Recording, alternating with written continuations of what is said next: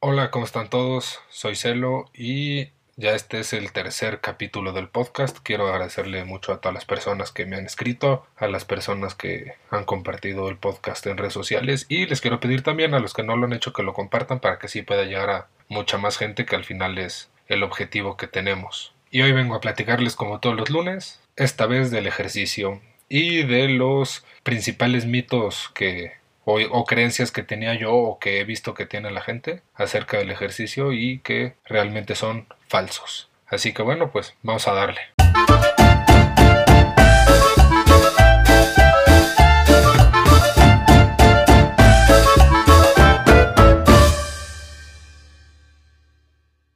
Yo desde que tengo memoria he sido gran aficionado a los deportes, me, siempre me han gustado, veo de todo, veo el deporte que sea. Yo cuando prendo la tele lo primero que hago es ir a los canales 500 para ver qué, qué deportes hay. Y pues me ha gustado practicarlo, realmente solo he practicado deporte como tal, fútbol. No les voy a decir aquí que no llega profesional porque me lastimé la rodilla, al contrario, creo que era bastante malón, pero bueno, cumplidor en cuanto a que era raro que faltara un partido, iba a los entrenamientos, todo eso, la verdad siempre me gustó mucho, la calidad eh, no, no acompañaba siempre, pero bueno, al final siempre me gustó mucho y siempre lo disfruté mucho, pero también llega un momento en el que no entrenas habitualmente y solo hay partidos y al final no hacer ejercicio una vez a la semana pues no te, no te da la condición. Y entonces hablando de otros ejercicios que he practicado, por ejemplo, la carrera, bici natación, que bueno, son ahorita los que, los que más me gustan. En cuanto a carrera, ahorita me está gustando muchísimo correr, estoy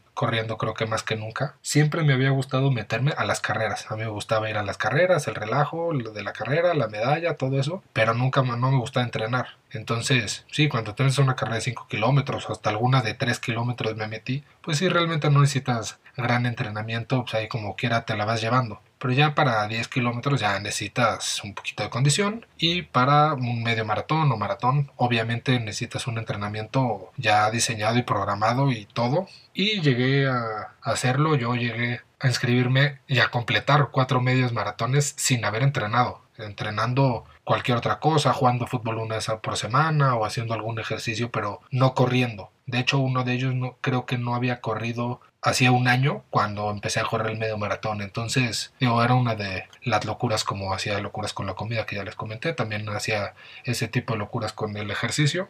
De hecho, me acuerdo de mi primer medio maratón que fue en San Francisco. Me fui con mis hermanos, cuñados y unos amigos.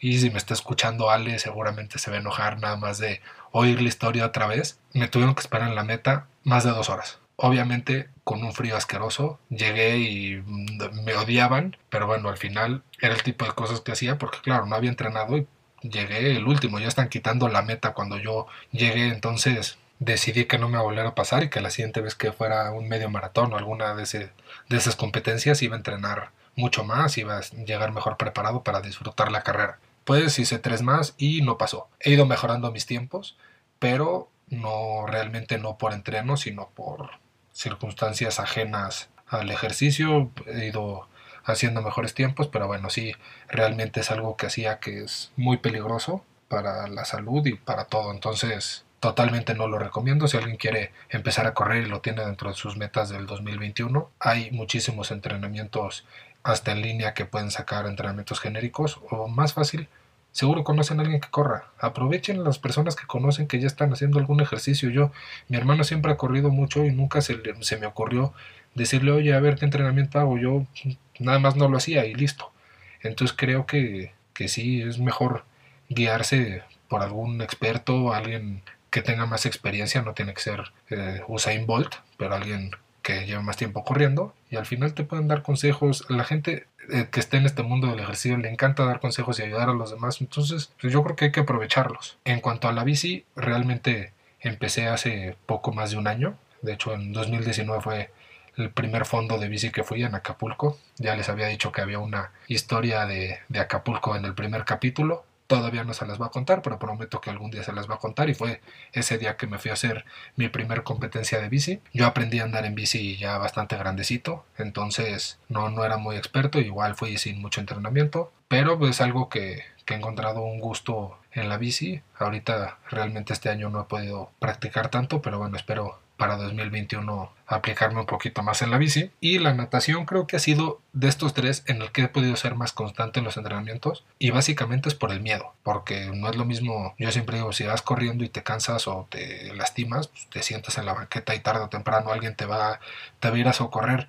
Si estás en medio mar, medio lago, medio río, pues no te queda otra más que aunque te duela seguir nadando. Entonces más bien necesitas llegar muy bien preparado para que no sea necesario que te tenga que socorrer nadie. Pero también yo entrenaba para las competencias de natación a mi ritmo, a mi paso, con mucha tranquilidad. Ahí sí era bastante constante, iba a diario y cubría casi siempre la distancia que tenía pensada, pero con un ritmo que no me exigía, que bastante en la zona de confort, cumplía la, distancia. Ah, pues es que yo soy lento y yo me quedaba con que yo era lento y nunca di más por, por mejorar la velocidad. Y cuando no había competencia, no había más que excusas y eso ha habido a lo largo de mi vida en el ejercicio por todos lados, lesiones que realmente no me evitan hacer ejercicio, pero ay, es que me duele el brazo, entonces ya hoy no voy a nadar. O cosas tan locas como, ah, es que en la noche llovió, no voy a ir a nadar. ¿Qué más da si en la noche llovió? O sea, no, no, no tenía sentido, pero igual cualquier excusa era buena para no ir a hacer ejercicio. Y todos estos deportes yo los empecé a entrenar plan Montessori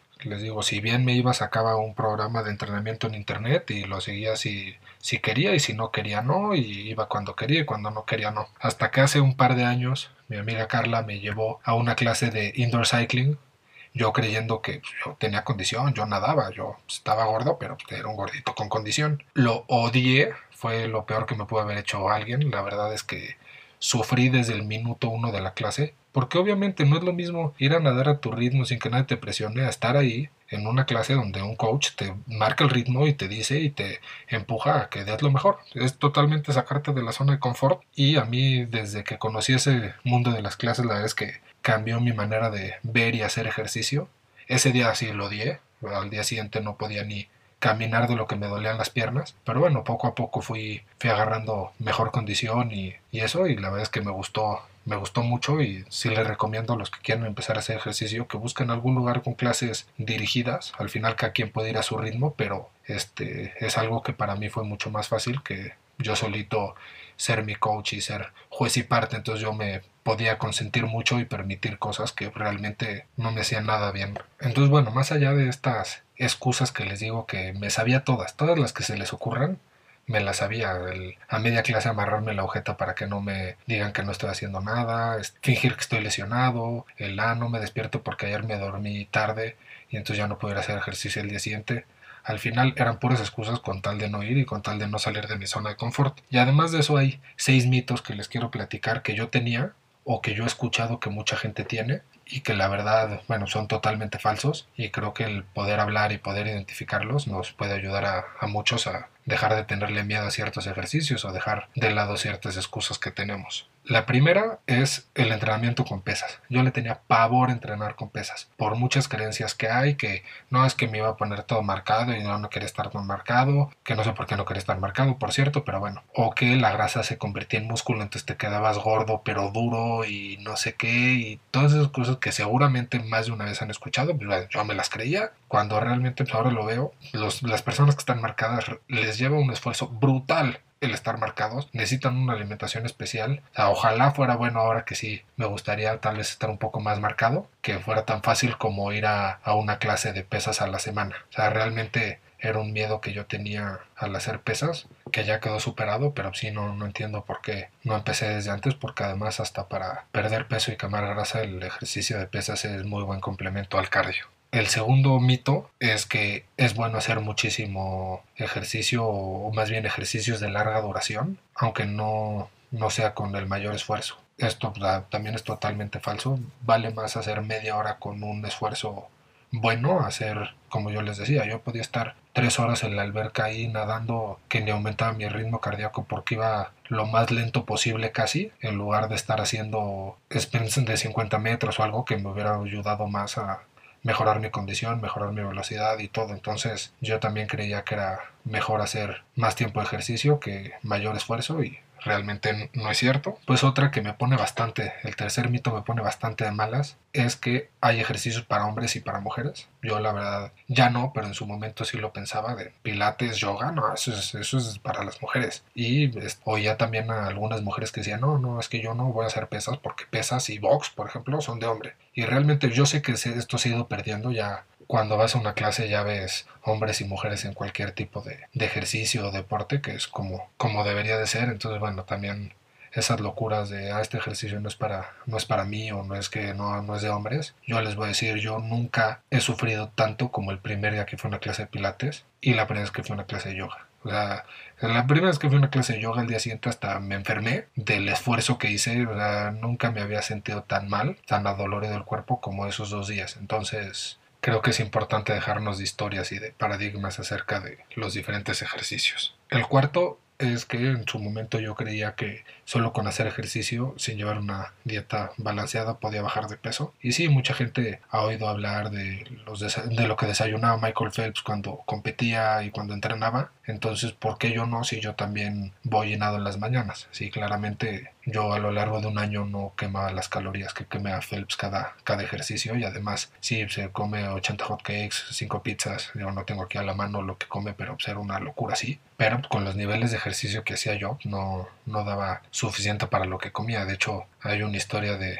hace, no sé, habrá sido unos 5 años, que me fui caminando desde Interlomas al Jurios de la Diana, que para los que no conocen la Ciudad de México no ubican más o menos, habrá sido unas 3 horas, poquito más caminando. Y según yo, ya con, con haberme ido caminando, obviamente después me regresé en Uber, pero bueno, con haberme ido caminando, según yo, ya estaba quemando las calorías que iba a consumir. Hace poco, nada más por, por hacer el ejercicio, calculé cuántas calorías había comido ese día y cuántas quemé caminando y yo creo que quemé una tercera parte de las calorías caminando. Obviamente, si ya iba a comer eso, era mejor irme caminando que irme en coche, pero no, realmente no es lo que te hace la diferencia. Lo que te hace la diferencia si tu objetivo es bajar de peso es complementar el ejercicio con la dieta o la dieta con el ejercicio, como lo quieras ver, pero sí es importante que las dos vayan de la mano porque el ejercicio solo no te va a solucionar nada. Otra creencia que yo tenía es que yo no estaba diseñado para hacer ejercicio, que yo nunca iba a poder hacer ejercicio como hacen otras personas, porque bueno,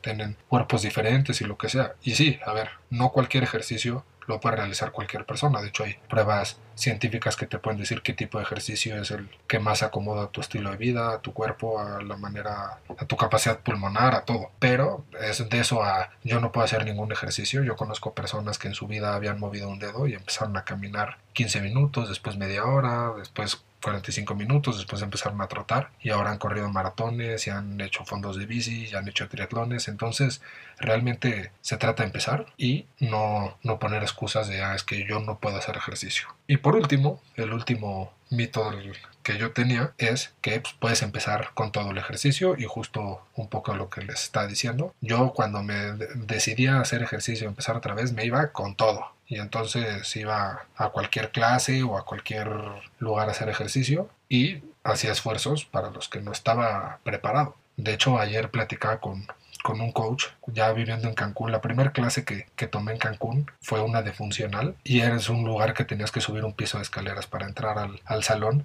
Y ayer me decía el coach, cuando te vi pasar, ya no podías, ya estaba respirando con dificultad después de subir un piso, ¿cómo ibas a aguantar la clase? Y dice que estuvo más preocupado por mí que por dar la clase porque al final me vio muy mal y es lo que yo hacía. Y entonces iba a esa clase, me reventaba, me dolía el cuerpo cinco días seguidos, entonces no podía hacer ejercicio porque me dolía el cuerpo, que eso también es un error. al final, el volver a hacer ejercicio te ayuda a que te deje de doler, pero entonces empezar con todo no sirve, no, no ayuda. Hay que empezar poco a poco, ir ganando condición, poco a poco, con hacer dos, tres veces ejercicio a la semana, puedes ir mejorando mucho tu condición. Tal vez no es suficiente, pero puedes ir mejorando. A las siguientes semanas es cuatro, a las siguientes cinco, y ya le vas subiendo la intensidad o haciendo ejercicios mucho más demandantes. Y al final, al cabo de dos meses, creo que es un buen tiempo para empezar a mejorar la condición y empezar a exigirte un poquito más. Entonces, bueno, esos son los mitos con los que yo me enfrentaba, además de todas las excusas que les digo que siempre fui experto. Y estoy seguro que mucha gente ha estado en la misma, porque bueno, antes de hablarles de esto, le pregunté a mucha gente que